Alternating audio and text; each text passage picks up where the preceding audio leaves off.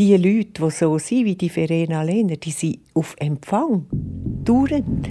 Die äh, Frau Lehner hat meiner Großtante geweissagt, dass sie jung wird sterben.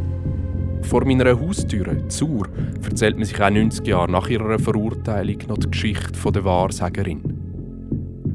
Aber alle erzählen sie etwas anders. Mir hat er glaube noch gesagt, dass sie entweder einen Mann umgebracht hat, aber Detail weiß ich leider nicht. Ich habe gar nicht gewusst, dass wir irgendwann mal einen Hex hatten. Es war eine Art Showprozess. Vor der Tribüne der Richter zur Linken reihen sich die Geschworenen und ihnen gegenüber sitzt in der ersten Bank die Angeklagte, die ihren Wahrspruch angerufen hat. Sie war eine Frau, die in die Geschichte eingegangen ist als Wahrsagerin. Man kann sie aber eigentlich auch ganz anders beschreiben. Als Bäuerin, als Ehefrau, als Giftmörderin. Die, die dem Mann den Kopf verdreht haben, das waren auch Hexen. Wie sagt man denn denen heute? Diesen coolen Frauen? Man ist hören an Gerichtsverhandlung. Weil es hat ja weder Radio noch Fernsehen gegeben, also ist man eine Gerichtsverhandlung hören.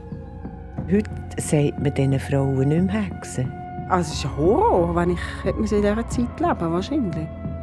Der Fall lässt das Dorf einfach nicht mehr los. Und in diesem Podcast erzähle ich dir davon.